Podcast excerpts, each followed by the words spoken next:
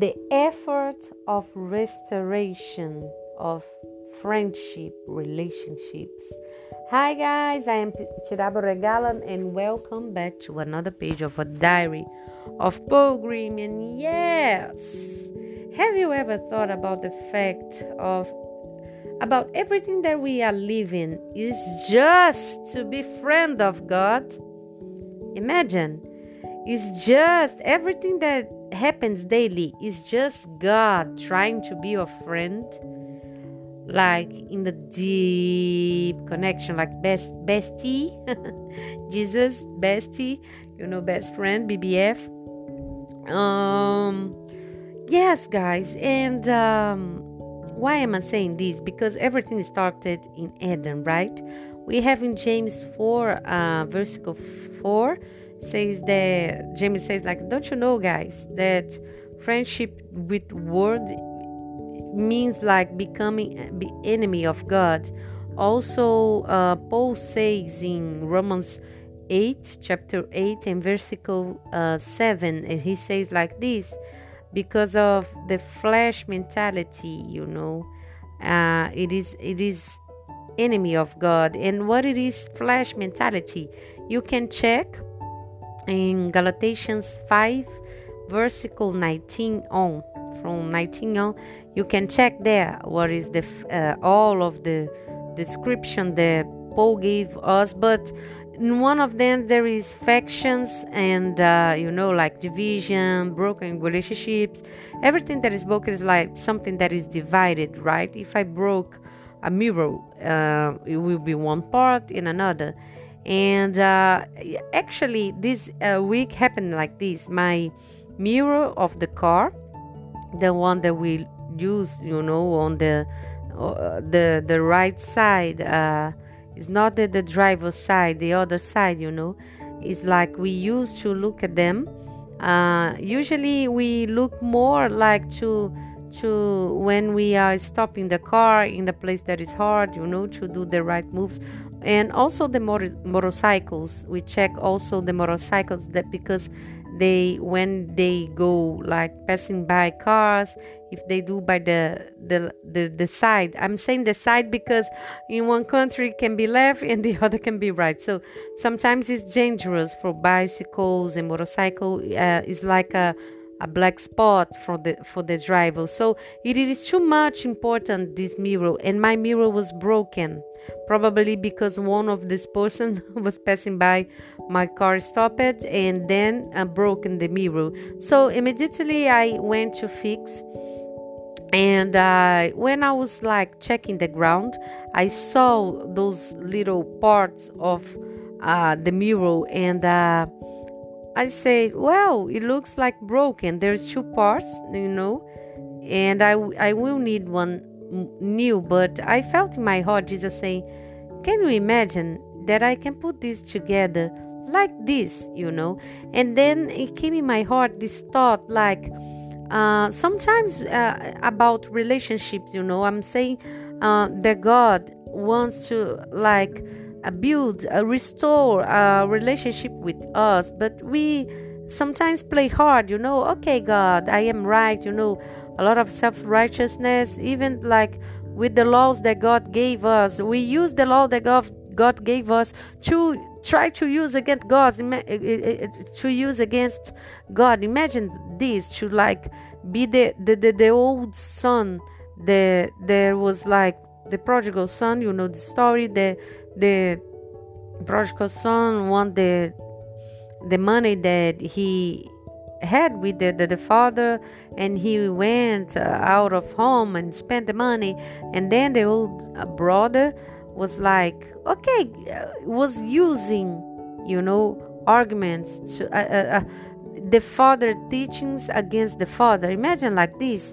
And eventually we can be like ending up doing the same thing if you don't have grace enough mercy enough in your heart. So the thing is i was checking in the ground the, the, the, the mirror and i felt this in my heart.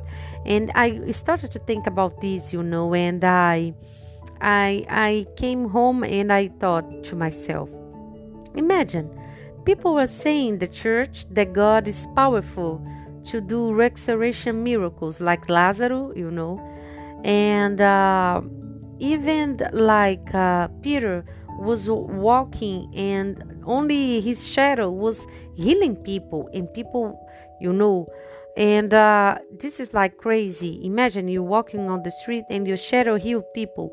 And people have faith for God to like move mountains, literally to move mountains, to do the impossible.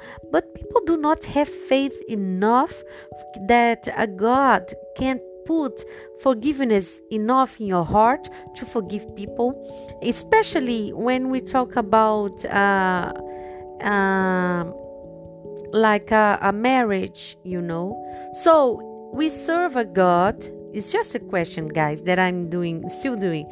That we serve a God that can do, you know, zillion things that is like against all the laws of medicine, but He cannot restore any of any of broken relationship that we may have so I thought that I was started to check in the scriptures and I already knew some versicles and I I felt like you know again I came to the point to start to think about Jesus, how Jesus used to love so much Judas, knowing who Judas was, you know.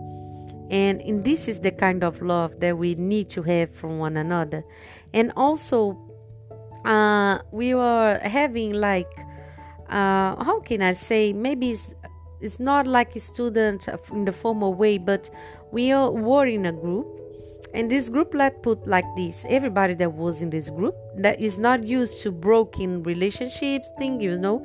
But there's one girl that starts to say that she was struggling because she was doing a lot of effort to to rebuild a connection with another friend and this friendship had a purpose. And because of this purpose, uh, there was a lot of struggles, you know, and it is understandable. And she was like a clear mind with that because she knew that was like Ephesians 6, you know. But the other side was maybe not trusting enough, was was just like the mindset uh, of relationships was this person was like bye next and uh, this girl was sharing this because the topic was friendship. And i started to think also about all those things you know like a puzzle putting together a mirror uh, these broken mirrors this and that. And uh, this week this week that we were sharing also i had like experience uh, that I saw a restoration in people that even didn't know uh, what is to be friend, you know. And by the way, when we say friendship or friend, what do you think? What comes in your mind? What do you understand about having a friend and being a friend? Because I am asking this because the model is Jesus. And Jesus says that love do not actually do not say that love do not expose is my understanding it says that love covers a, a multitude of sins you know and also uh, says that in john 15 and 13 also, also said like this that a good friend gives a life for another. Yeah. So I'm taking these uh, two versicles because one thing, the thing that uh, separates us from God, that is like uh, make us become like enemy of God, is loving the world and having uh, flesh behaviors is one thing the other thing is that sin sin separates us from God. So we, if we are friends, we have we need to have communication, right? And I don't mean like uh, talkative, talking all the time, but when we do, it must be like deep and clear, you know, with truth. And uh, the other thing that I also wanted to share in this same week, I was listening to two uh, marriage ladies. One of them was about to have a baby, and uh, she was like saying things that happen happen um, before uh, having a baby. You know, things that mommies need to do. But she was saying this story, and her husband was in the way somehow. But she was not telling the story exposing, you know. But in the other hand, I saw a lady in one of one place giving like a testimony in the mic how her husband used to be before Jesus, how he used to mistreat her, you know. The behavior of the guy was not so good with her. I'm saying this because God do knew everything, you know and uh, do not keep a uh, love says uh, that uh, the uh, uh, corinthians says the love do not keep record of wrong because we are new creation. And restoration is about this guys. It's about love. And what is love? Love is patience. Love is kind. Love hopes for all things. And sometimes in when we are dealing with broken relationships. It may be friendship, it may be in the family, you know, uh, sisters, brothers, siblings, uh, you know, uh, cousins, and uh, auntie. We have to keep this fire burning. We have to keep the hope, the faith, and we need to do even when of flesh, even when we do not want to to to like you know uh, we need to be humble. Sometimes uh, we need just being right to keep our mouth shut you know and have a graceful and merciful heart. Trying to understand others position to maybe to have the mindset and the behavior that they have because this is what god is doing since the creation of the, the planet, of the earth, of the, the man. It is this God did not give up on us. So why we are doing this with people? God don't put things in our hands. Maybe I'm not talking about material things. I'm, I'm saying about pe- per person, people, you know every day we are we deal deal with people. Sometimes people are like authority in your life but also every one of us in one area we are like authority in others life. So what kind of uh, behavior of model we are giving what kind of testimony we are giving to those people? Because especially children they do not learn from what we say, but from our actions. They do like, they imitate us, you know. They see what we do and they do the same. We can give a sermon to a, a child, but they will look for the action. And if you do something that is not uh, like you say something and do the opposite, they will tell you. If you deal with children, you know this. And uh, since the beginning of creation, God is doing a huge effort every day to restore His friendship, His communion with us. And the funny thing is that when Jesus died, Peter, you know, he was mad with himself because Jesus has ahead already told him, You're gonna deny me, Peter. You're not that good that you think you are. And Peter say, No, no, no, you know. But when Peter did, he got he got upset with himself, Peter with Peter, you know, because he was not that good that he thought he was. And he started to do he went to do things that he did before he knew Jesus. Okay, now it's over, everything is over. I did. I, I am not good enough really to be Jesus' friend, Jesus' disciple. I want to fish again. And then when he went to fish, in Luke 20 21. Uh, I don't remember uh, the chapter, but it's after 20, says that when he went to fish, Jesus, after resurrection, he sit down and say, Peter, I call you to be fisher of men. What are you doing? Let's have a conversation. And Jesus had a conversation. Sometimes it's tough for us to understand that restoration is about to having a conversation. You know, also I remember David when uh, sometimes we don't see ourselves, you know, guys. We are good to see and judge people, but we don't look at ourselves. I remember David when he was like committing sins, you know, and uh, he was not understanding. Maybe God was trying to communicate with him. He was not understanding. And then Nathan came, and when Nathan came, he did like a storytelling and uh, David say at the end, "What? This is you know nobody can accept a king like this." And then Nathan says, "This guy is you, David.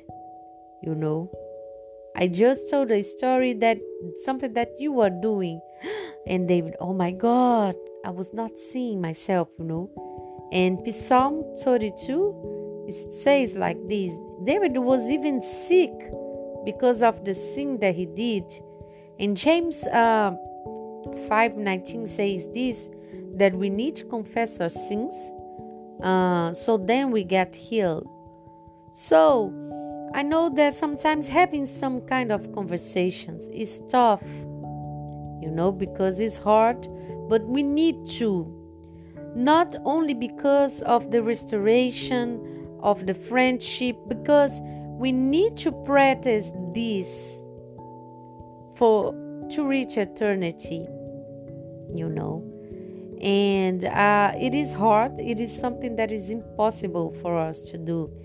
Uh, how can i say? Uh, through understanding with our flesh with polite behavior.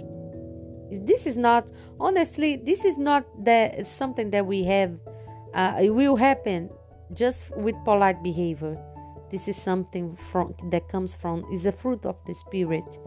So yes guys i have been thinking about this you know that everything that we're living daily uh, it, is, it is a huge effort of god trying to do the restoration that once was broken in eden in eden you know through the sin of disobedience yes and then the consequence of that. So I just want to encourage you as well if you need to have a tough conversation with people, don't run away from this. Don't run away. Many of us, I talk with single ladies, you know, uh, and the, the funny thing is that we understood that every relationship that we have, you know, like with parents, friends, it's building, it's preparing us for the marriage day. So, don't run away from things that is tough and if there is something broken in your life i pray for god just as i pray for myself to do a miracle. And don't and for you that is saying that you have like okay there is no way to for god to do this kind of restoration uh or oops uh, restoration. But i want to say just this as well that uh do not call dead things that God will do miracle of restoration, like Lazarus. People thought that he was dead, but God brought him back to life. So do not call dead areas. Maybe you are married, you are struggling with your wife or husband. Maybe, I don't know, maybe you are, you know, you trusted someone. Maybe that broken, you know. And uh, God is the one that is perfect. But also, we need to learn to forgive people and also to forgive ourselves. So, yes, guys, uh, it was a little longer than usual, than usual, But uh, I hope uh, this week we can meditate upon this. You can check me on social media and give me a feedback. I would love. I, I thank you already for the feedbacks that I have been receiving for from people abroad that is sharing. Uh, thank you so much for engagement and feedback and love and support. So yes, um, restoration, guys. See you in the next page. Bye.